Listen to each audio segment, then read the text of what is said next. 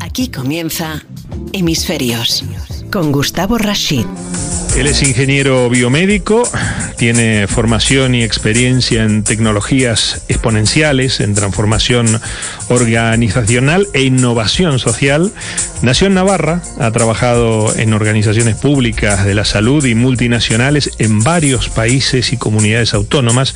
En este sentido, por decir simplemente algo de su largo currículum, entre otras experiencias laborales, ocupó allá por el 2013-2014 la gerencia del Servicio Navarro de Salud eh, y del 2014 al 2016 fue director eh, del Mondragón Hilt con perfil muy especializado en temas de innovación, en emprendimiento y también en proyectos sociales. Ha acompañado a los equipos de jóvenes navarros vencedores de las competiciones internacionales del IGEM en biología sintética y un largo etcétera para presentar hoy a nuestro invitado Juanjo Rubio. Qué lujo tenerte en el programa se nota que somos amigos, o sea que no vamos a hacer nada que no sea natural para nuestra audiencia. Gracias.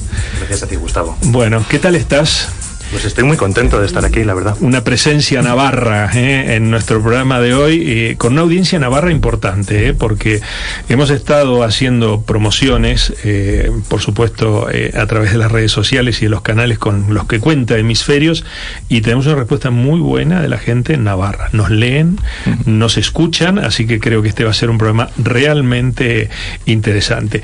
yo no prometí o comprometí, salvo en alguna promoción que ha salido, eh, a mediados de semana que uno de los temas o los temas sobre los que iba a, rondar esta, esta charla, esta entrevista, eh, y siempre en vistas a, poder ofrecerle a nuestra audiencia información de calidad eh, de mano de los profesionales, sin interpretaciones previas, sino pura, era el tema de la pandemia, no podemos dejar de hablar de la pandemia desde tu punto de vista, obviamente, hablar sobre temas vinculados, por supuesto, de datos en temas de salud y a nivel global, llamó mucho la atención en la promoción cuando puse el tema de biorevolución. Bueno, muchísimas gracias por la cariñosa presentación y mm, realmente eh, hablar de pandemia es relevante y, deberíamos haberlo hecho eh, siempre porque estamos en, un mundo pequeño en este universo y estamos totalmente conectados y, realmente lo que nos afecta a cada persona eh, afecta a todo el mundo. En este planeta tenemos eh, desde hace mucho tiempo una pandemia de injusticia, una pandemia de desigualdad. Eh, tenemos un reto conjunto que es hacer sostenible nuestra existencia y, bueno, más recientemente estamos hablando de la pandemia de COVID-19, que es una enfermedad. Eh, hay otras enfermedades que también son pandemia y, para mí eh, lo más importante sería apostar por construir una pandemia de salud, eh, ser capaces entre todos de crear un mundo en el que las personas podamos vivir de forma saludable desde que nacemos hasta el final de nuestros días. esta pandemia, específicamente la del COVID-19, Juanjo, y en términos de lo que significa los sistemas de salud, fundamentalmente europeos, el tema de, alcanzar eh, el hallazgo de las eficiencias de las vacunas en un tiempo, mm, yo le voy a llamar récord, creo que es un tiempo demasiado apresurado para lo que significa el proceso de de una vacuna en términos eh, temporales. Eh, y todo eso nos ha sorprendido a todos, ¿verdad? O sea, no estábamos preparados para esto. Pues me parece muy importante hablar de vacunas y también hablar de sistema de salud. Eh, las vacunas es una tecnología que conocemos desde hace mucho tiempo y como todas las tecnologías estamos siendo capaces de acelerar los procesos de innovación a un ritmo exponencial. Ya no nos sorprende la velocidad a la que los teléfonos o los ordenadores eh, van eh, aumentando sus capacidades eh, en nuestro día a día y sin embargo parece que nos sorprende que en otros campos como la biotecnología eso también esté sucediendo. Y realmente no, no es sorprendente. Hemos tardado un año sobre todo por temas regulatorios y también porque es necesario hacer muchas pruebas para garantizar la seguridad y la eficacia antes de poner en mercado pero eh, quizás en el futuro no muy lejano podamos tener eh, capacidad de, diseñar vacunas prácticamente en tiempo real. Eh, de hecho, yo creo que podremos ver un mundo en el que tendremos biosensores ubicuos y podremos tener detección directamente de, nuevos organismos para el bien de, nuestras personas y también para el bien del planeta. por otro lado, sistema de salud, hay un reto pendiente en cada uno de nuestros ámbitos de mejora y transformación de nuestros pero el reto verdadero es construir un sistema europeo de salud. Yo he hecho en falta en la agenda política europea eh, que además de construir el mercado común y, de construir también un sistema de seguridad común, afrontemos ese gran reto de, de apostar por tener servicios comunes de justicia, educación y en este caso salud. Y realmente no lo tenemos, estamos muy lejos y ni siquiera la pandemia COVID-19 eh, ha detonado que en las agendas políticas de Europa o de España o, o, en regiones como Navarra estemos hablando de eso. Parece como el gran elefante en la sala, algo que todo el mundo da por supuesto, algo que parece que tenemos, pero que en realidad ni siquiera, ni siquiera estamos empezando a imaginar colectivamente.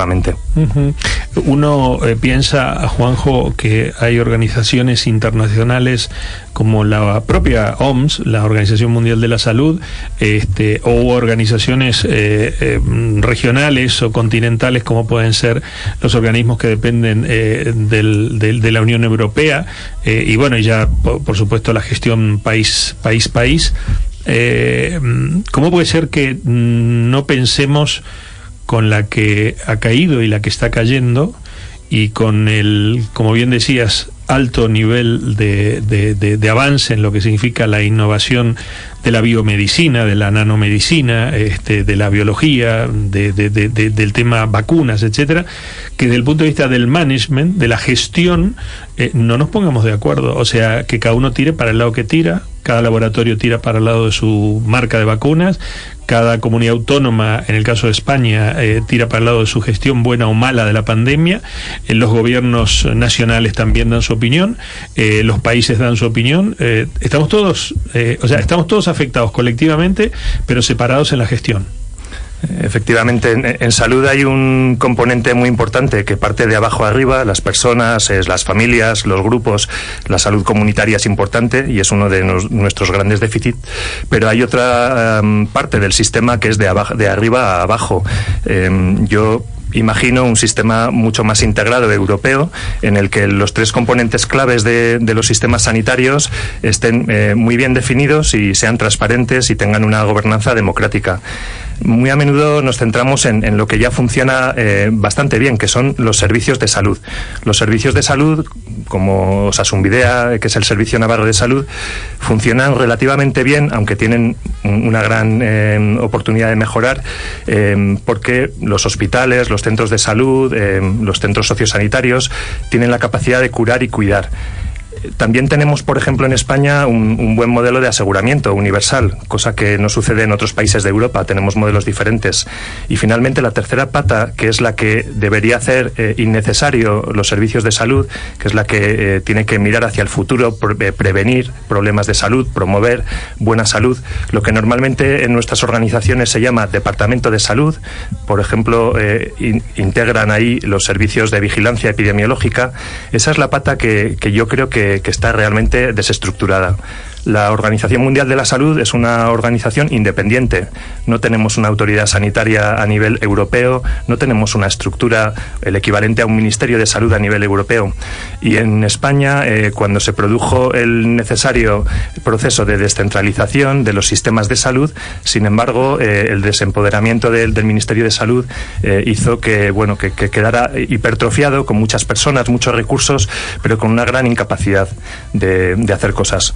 A mí me parece que, por ejemplo, nuestro centro em, de, emergencias, de, alertas sanitarias, que ha tenido muchos años para prepararse para una pandemia que era inevitable que llegara en algún momento, eh, pues no, hizo el trabajo. Eh, obviamente no estábamos preparados, no solo no supimos que nos llegaba en este momento esta pandemia, sino que después cosas tan evidentes como y básicas como sistemas de información o procesos o formas de, tomar decisiones no estaban decididas y vemos ahora el caos que se produce cuando todo el mundo, con buena intención y a veces con no tan buena intención, eh, gestiona eh, localmente lo que debería ser una gestión integral, porque estamos hablando, como tú bien has dicho, Gustavo, de pandemia, de algo de todos.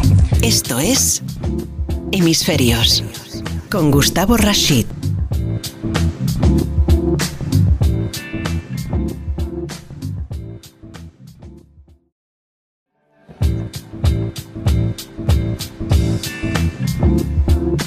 Aquí comienza Hemisferios con Gustavo Rashid. Mira, la pregunta es muy cortita, Juanjo, es un nombre. Santiago Ramón y Cajal.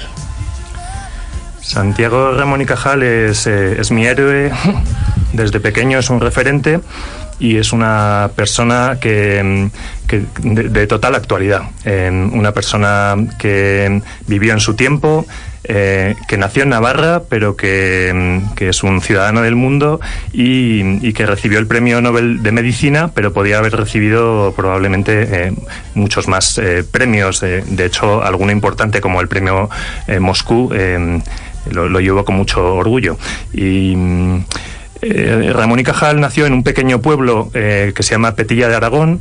En estos momentos nosotros estamos eh, brindando al Ministerio de, Innovación la oportunidad de, colaborar con un grupo de trabajo que se ha creado para, mm, para canalizar o para hacer más visible el legado de Ramón y Cajal. Y mm, además de su, mm, eh, bueno, de su contribución a las neurociencias, eh, a los datos, ¿no? Eh, que, es algo tan, o, la inteligencia artificial, que es de lo que podríamos hablar más hoy, fue una persona que realmente destacó en muchos ámbitos. Uno de ellos es la bacteriología. era la persona que, más sabía de, epidemiología y, que lideró todos los procesos de salud pública en su momento. Eh, mm, qué bueno sería que los, jóvenes de hoy, cuando hablan de Ramón y Cajal, eh, hoy por supuesto mm, del testimonio de un navarro, en donde se le pone ya sentimiento, dijeran, es mi héroe. me encantaría que los héroes de nuestros jóvenes de hoy, en los que tenemos puesta toda nuestra confianza y toda nuestra fe, tuvieran héroes como Santiago Ramón y Cajal, ¿no? Y no algunos otros. No hablo de los superhéroes, ¿no? Yo soy de la época de Batman, pero, pero que, que, tomaran esos ejemplos, ¿no? y hablaste de de, de, de, su potencial. Eh, bueno, eh, un poco también viene a hablar de los datos eh, ómicos, los algoritmos y también los retos éticos. O sea, hoy hay una evolución y, por ejemplo, es noticia este tema de esta interacción de lo que significa en términos de, yo le voy a poner un título, tú me dirás si es correcto o no, manipulación genética de utilizar a lo mejor el corazón de un simio para con eh, algún aditamento humano crear nuevos órganos, etcétera. Eh, eh, Cajal manejaba fundamentalmente un parámetro que era la ética. y esto me parece que, que, es uno de los temas que hoy no nos deberían torcer un poco la voluntad de opinar, de decir, sí, estoy a favor, cuando en realidad eh, quizá el límite de la nanomedicina, de la biomedicina y de la genética tiene que ser la ética. Efectivamente, em, cuando yo tuve el honor de, dirigir el Servicio Navarro de Salud, em, se estaba produciendo la integración de los hospitales en, el entorno de Pamplona, de nuestra capital, y yo propuse que, un posible nombre eh, debería ser eh, Santiago Ramón y Cajal, eh, a pesar de que existe un, hospital magnífico en el que yo también tuve la suerte de, investigar hace muchos años en Madrid con el mismo nombre. Y mm, a mí también me parece una no casualidad que justamente hace 100 años, pues este héroe escribió un libro que se llamaba Conversaciones de Café.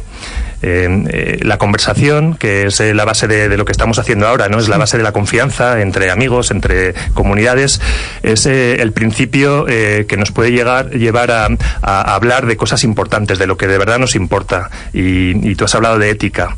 Eh, cuando hablamos de, datos, y me has puesto varios ejemplos también de tecnología, nos olvidamos a veces de, que em, lo más importante es para qué queremos utilizar esas tecnologías. las tecnologías ómicas las tecnologías de, gestión de datos y, muy a menudo eh, la sociedad se involucra en los procesos deliberativos a posteriori. Eso nos ha pasado ahora, por ejemplo, con la sociedad de la atención o con el abuso de algunos oligopolios eh, que están haciendo de, nuestros datos, que en teoría son para darnos un mejor servicio, pero que en la práctica no solo sirven para, eh, de alguna manera, orientar nuestras formas de comprar, y también pueden eh, ser utilizados para manipularnos, incluso eh, para eh, tergiversar nuestras decisiones colectivas en elecciones. Y eso está pasando. Y, esperemos que en las tecnologías que están ahora despuntando, las nuevas tecnologías, sobre todo las biotecnologías, esperemos que la sociedad intervenga lo antes posible para decidir para qué queremos utilizar estas tecnologías y cómo lo vamos a hacer. la ética es muy importante. Eh, la gente mm, dice cada vez que busco algo inmediatamente al rato abro una red social y me parece un aviso de lo que yo estuve buscando. Y yo en realidad no lo metí en la red social no con esto de los algoritmos y de la big data eh, estamos sometidos a poder exponer absolutamente toda casi nuestra intimidad si no sabemos bloquear aquellos mecanismos en donde, por ejemplo, Google te manda todos los meses y dice, este es tu recorrido de estos últimos 30 días y te nombra lugares, ciudades, países, eh, sitios, eh, bueno, bueno, todo, todo, todo lo que has visitado, eh, has recorrido tantos pasos, tantos kilómetros, etc. no existe en, esa infrautilización perdón, en esa mega utilización de nuestra propia intimidad y de nuestros propios pasos, eh, un concepto que, que, de alguna manera desde, desde la ética o, desde la visión de Santiago Ramón y Cajal eh, se transforme en violatoria de nuestros derechos individuales? Bueno, la ética de los datos eh, o el uso ético de los datos eh, es uno de nuestros grandes desafíos en estos momentos. Y estás mencionando algo que, le llamamos big por grande, que son los datos que reflejan eh, todo lo que hacemos, dónde estamos, con quién interactuamos, de qué manera. Y, realmente esa, ese tsunami nos está pillando desprevenidos, pero me gustaría hablar de, de otro que todavía podemos anticipar. los sistemas vivos en realidad son ríos de materia, de energía, pero también de información. En, lo más íntimo de, de nosotros hay información, Creo que ahora casi todo el mundo conoce que una de las claves de las vacunas es enviar información, enviar un mensaje encapsulado a nuestras células para que fabriquen eh, determinados eh, componentes, ¿no? como pueden ser partes del virus y, entrenar de esa manera nuestro sistema inmune. Y realmente eh, lo que tenemos en, el corazón de nuestras células es un mensaje que, que nos define. todavía no sabemos mm, casi nada, la verdad. Estamos empezando a, bucear, apenas hemos empezado a saber leer. El año 2000 se terminó el proyecto Genoma Humano, fue la primera vez que pudimos leer uno de los genomas de una persona y como la tecnología avanza exponencialmente en capacidad y disminuye exponencialmente en coste, ahora mismo la capacidad de leer genomas se está eh, aprovechando para la medicina personalizada. En Navarra en estos momentos eh, se ha presentado públicamente la estrategia de medicina personalizada que se basa en poder leer el genoma de individuos para poder atenderles mejor y también para colectivamente investigar mejor y finalmente para dar una oportunidad a la industria para que pueda generar nuevos servicios, por ejemplo, creando algoritmos. Obviamente la ética eh, es eh, uno de los ejes fundamentales de este proyecto y sabemos que leer es el principio porque eh, solo leyendo ya vamos muy lejos. Hoy es el Día Internacional del Libro, es el día eh, en el que conmemoramos el fallecimiento de, tres grandes eh, personas de, nuestra literatura. voy a nombrar solo a, la más cercana, ¿no? que es Cervantes, y, la siguiente sería Shakespeare. Bueno, y, el tercero es el Inca Garcilaso de la Vega. bueno, a mí me gusta mucho leer la biología, la tecnología tiene mucho que ver con leer. Los datos no están solo en la red que hemos creado los humanos, que es Internet, eh, los datos están en la naturaleza, están en nuestras células, están en la interacción entre nuestras células y tenemos muchísimo que aprender, pero sobre todo tenemos eh, que ser sabios y, utilizar eh, la conversación generando confianza para construir un proceso que aproveche todas estas oportunidades que nos da la vida, ¿no? los superpoderes que supone la tecnología para nosotros en, en la dirección de construir algo bueno, eh, en la dirección del bien común. Esto es Hemisferios. Con Gustavo Rashid.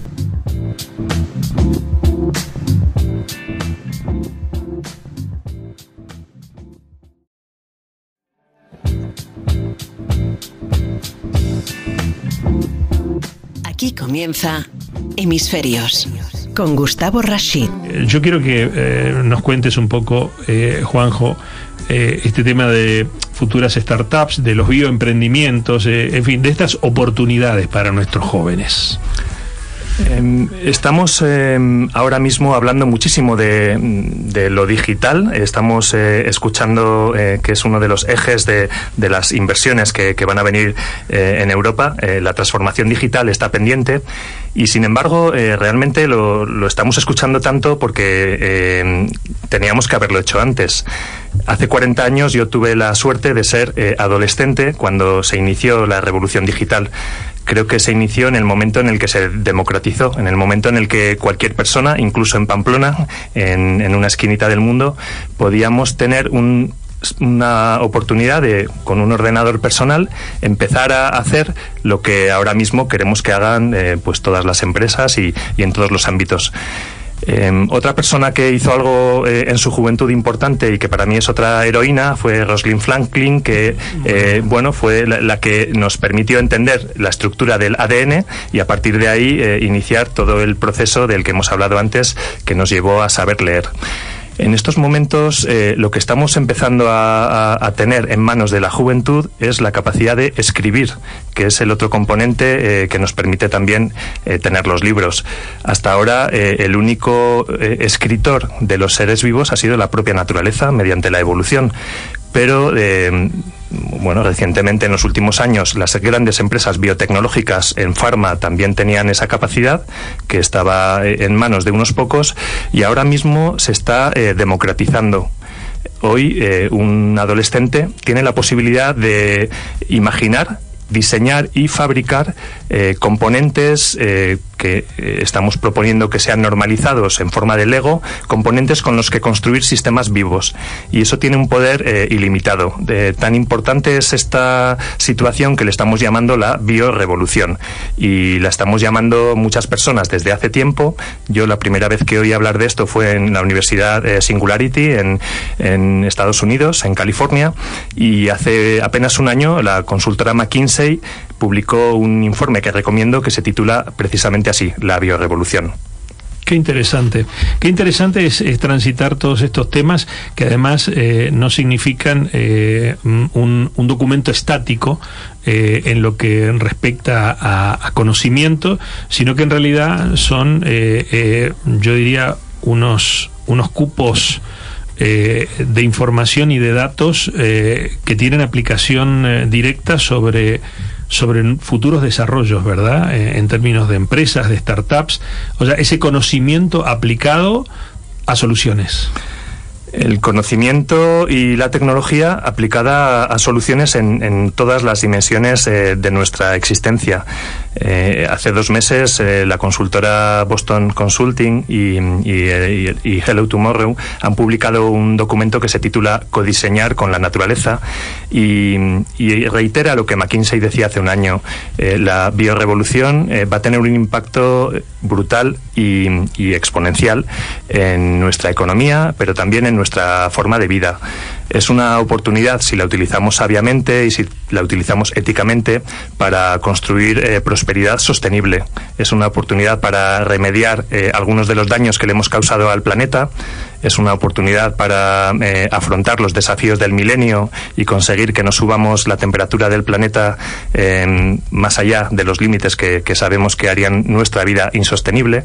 la vida para las plantas y para los microorganismos seguirá siendo posible incluso eh, puede que mejore ¿no? cuando la temperatura suba, pero no para los seres humanos.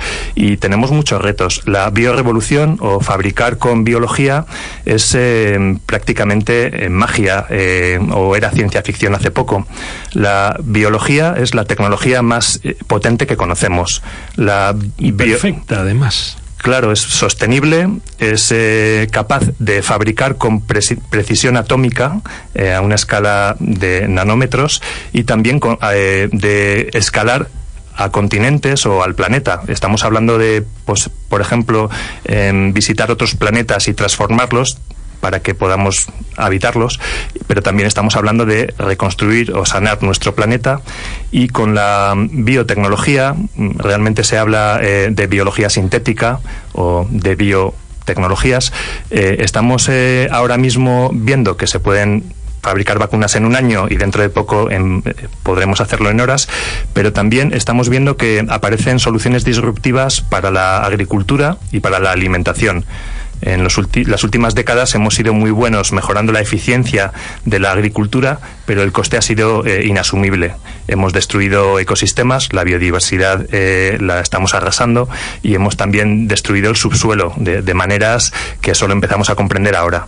Y eso es insostenible y, sin embargo, si volvemos a mirar a la naturaleza con las tecnologías actuales de la capacidad que tenemos de procesar datos, la capacidad que tenemos de leer lo que los seres vivos tienen y, de, em, y que empezamos a tener de escribir para codiseñar con la naturaleza, podemos em, desarrollar soluciones mucho más sostenibles en todos los ámbitos, social, ambiental y económicamente, eh, para eh, la alimentación y también em, podemos desarrollar soluciones para transformar energía o para fabricar nuevos materiales eh, que, tienen un uso industrial. La ética, eh, Juanjo, eh, está presente en, todos estos, en, la biorevolución. La biorevolución como nuevo superpoder requiere la sabiduría que, que, tiene como base la ética. en la revolución digital que empezó hace 30 o 40 años, estábamos demasiado ciegos eh, mirando solo los posibles beneficios de una red de redes, de tener acceso ubicuo, de democratizar el acceso al conocimiento y no nos dimos cuenta de que aquellos adolescentes que sí que construyeron pues grandes eh, proyectos y que hoy son los dueños del mundo también iban a estar rodeados de, personas que, Mm, han dado eh, mucha más importancia a, otros aspectos como la maximización de los beneficios.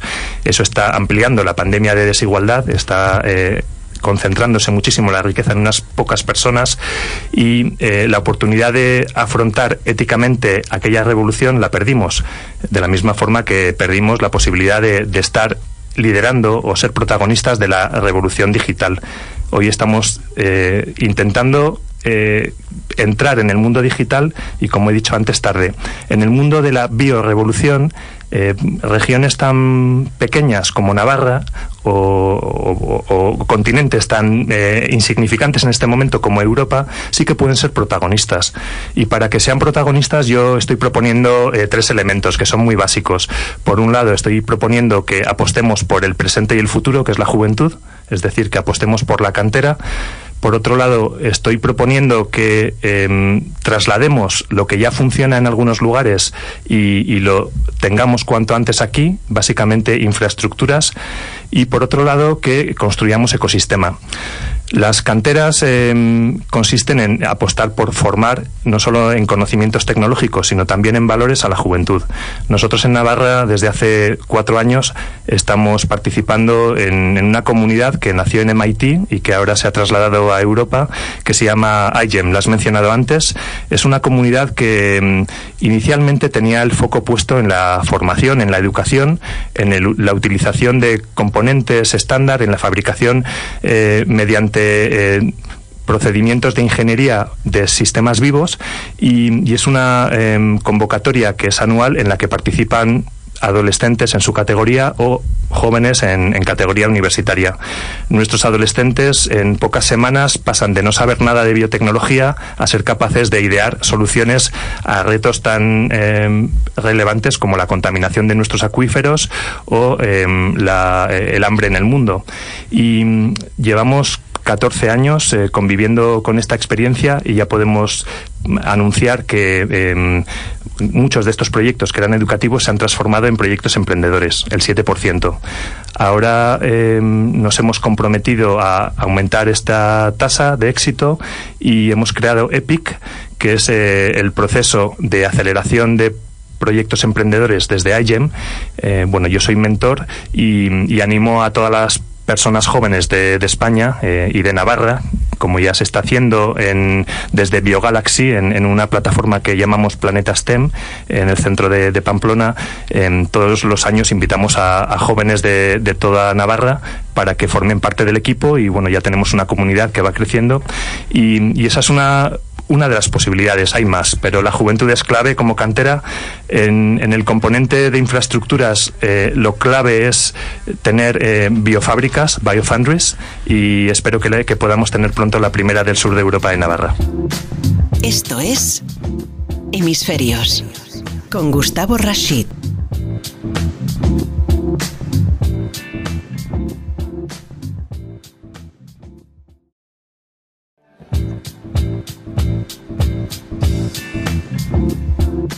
Aquí comienza Hemisferios con Gustavo Rashid.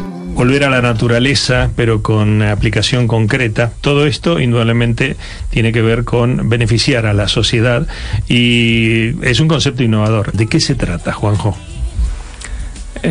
Navarra, mm, que, has hablado mucho de, eso, em, yo, yo, nací ahí, pero para mí Navarra es el mundo y, Navarra es una sociedad cosmopolita y sobre todo una sociedad generosa y, solidaria. Doy fe, la, La innovación social tiene muchísimas definiciones. Eh, gracias por, preguntarme sobre innovación social. Desde hace poco tiempo he tenido la suerte de, embarcarme en un proyecto que se llama Unidad de Innovación Social de Navarra y, tiene tantas definiciones como... Lideras ese proyecto, además. Em, lidero en una posición eh, de, liderazgo participativo, porque es, un proyecto que nace mm, de, una idea que, se compartió en el plan estratégico de la economía social ya hace cinco años y, esa idea brotó eh, de una forma que se transformó hace un año en, en una organización que es independiente, que mm, aglutina las ganas de organizaciones públicas y privadas, incluyendo Gobierno de Navarra, el Departamento de Desarrollo Económico, que fue eh, su primer impulsor, es uno de nuestros em, socios. También están las dos universidades y luego hay muchas organizaciones como la asociación de que agrupa a todas las em, cooperativas agroalimentarias de Navarra, las eh, organizaciones sociales, etcétera. La innovación social para mí es, es eh, tiene, tiene mucho que ver con mejorar la sociedad, tiene que ver con el activista o con el niño que, sigue estando dentro de nosotros. A veces se define innovación social como cualquier proceso que sea participativo, que se haga con las personas que, que, son las usuarias o, el centro de, una situación eh, que representa un problema y, y que, eh, que, genera algo nuevo, ¿no? Algo nuevo que puede ser una tecnología, una eh, organización. Eh, muchas veces se habla de innovación social cuando hay un impacto positivo en, lo social. Eh, a mí me gusta hablar de, en tres niveles y, realmente esto es como las muñecas rusas o, como los fractales. a veces podemos centrarnos en lo tecnológico. Una vacuna es una innovación tecnológica y tiene un gran impacto social un sistema europeo de salud es una innovación organizacional y tiene un gran impacto social y lo tendrá, espero. Pero eh, para mí la innovación social tiene mucho más que ver con intentar que la sociedad sea mejor, con transformar el sistema que, conformamos las personas y construir, eh, primero imaginando y después entre todos, pues un sistema que sea más justo, más saludable, una sociedad en la que nos sentamos sintamos orgullosos de vivir y sobre todo en, la que nos gustaría que vivieran nuestros hijos y, nuestros eh, descendientes. En términos de titular periodístico, me parece que el concepto o la palabra eh, o la frase innovación social eh, mm, aglutina eh, no solamente mm, aquellas soluciones innovadoras eh, desde lo tecnológico u organizacional o, político lo que sea, eh, sino también un montón de otros conceptos. Hablo, no sé, simplemente y pienso en voz alta y lo comparto contigo y con la audiencia, hablo de inclusión, hablo de oportunidades, hablo de educación, o sea, está todo metido dentro del concepto de innovación social, es el gran paraguas. Está todo metido. También tenemos el riesgo de que parezca un comodín o que sea la nueva palabra de moda, que sea una forma de, enmascarar em, otras intenciones o, de decir que ya lo estábamos haciendo, pero realmente en, una sociedad, incluso la nuestra, que, es privilegiada, vemos que hay personas que pasan hambre, hay personas que tienen em, brechas de acceso al empleo o a los servicios. Hay mucho por hacer y desde luego nuestra forma de vida tampoco es generalizable al resto del planeta. Hay muchísimos millones de personas que, que no pueden vivir hasta una edad adulta o que tienen que vivir en unas condiciones de extrema precariedad. Nosotros, por, por empezar eh, a, brotar, por empezar de, poco a mucho, tenemos la ambición realmente de, de, contribuir a que el mundo sea mejor y eso es lo que decimos en, en nuestros mensajes, en nuestra página web.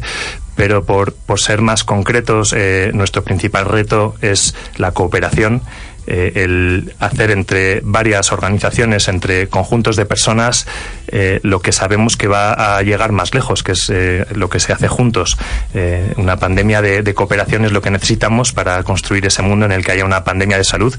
Y hemos decidido iniciar nuestra andadura con tres ejes que están totalmente enmarcados en, en algo que en lo que España está comprometida, ¿no? que es la, Agenda 2030, los objetivos del milenio, con los tres pilares clave que son las personas, los espacios y, el planeta, nosotros estamos enfocándonos en, tres ejes que tienen que ver también con los grandes temas. ¿no? Por un lado, el eje de la salud, del que ya hemos hablando, hablado mucho, el eje del territorio, que tiene que ver con la cohesión territorial, con la convivencia, con, la eh, reutilización de todo el espacio que tenemos, que, lo hemos ido perdiendo por, por ir acercándonos cada vez más a grandes megalópolis, y, y finalmente eh, las competencias y la aspiración.